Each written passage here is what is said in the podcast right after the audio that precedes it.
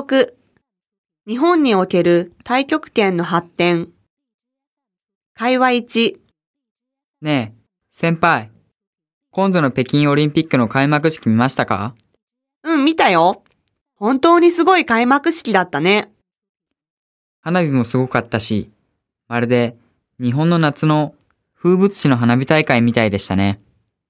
素直に今の中国の勢いを感じるよね。特に太極拳の演出が印象的でした。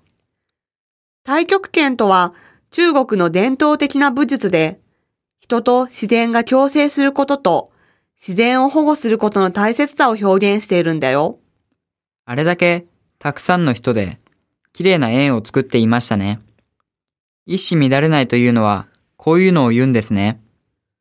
そこにホスト国の演出力が試されるんだ。テーマ曲も素晴らしかった。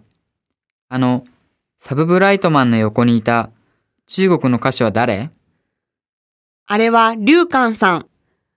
中国でたくさんの人に愛されている素晴らしいシンガーで、中国ポップソング界の草分け的存在なんだよ。残念ながら僕は中国語が全然わからなくて歌詞の意味もわからなかったです。山田先輩は中国通だからちょっと説明してもらえますか？あれはね、あなたと私という曲で、歌詞は、あなたと私、心は一つ、同じ地球村に住んでいる。夢を追いかけ、千里を行き、北京で出会う。さあ友よ、手を差し伸べて、あなたと私、心は一つ、永久に一つの家族、という意味だったそうだ。なるほど。さすが山田先輩ですね。会話に、王さん、これから太極拳を学びたいのですけど、何かアドバイスをいただけますか？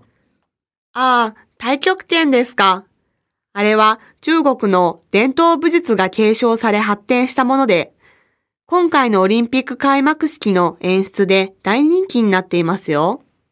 僕も北京五輪の開幕式を見て興味を持つようになったんです。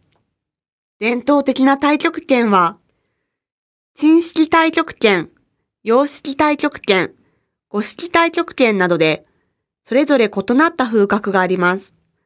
広く普及するために定められた規定太極拳、24式、48式、88式などが最も広がっています。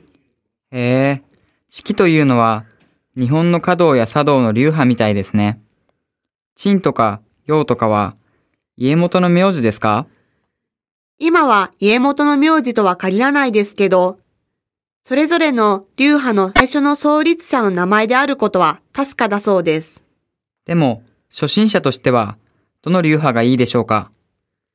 初心者の場合、24式の感化太極拳がいいと思いますよ。太極拳は伸びやかで大きく、ゆったりとした動作が特徴であるため、練習の際は意識を優先させた緩やかな動きに呼吸を伴わせることが必要です。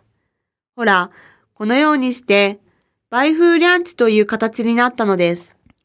へえ、まるで両手で円を描くようですね。そうですよ。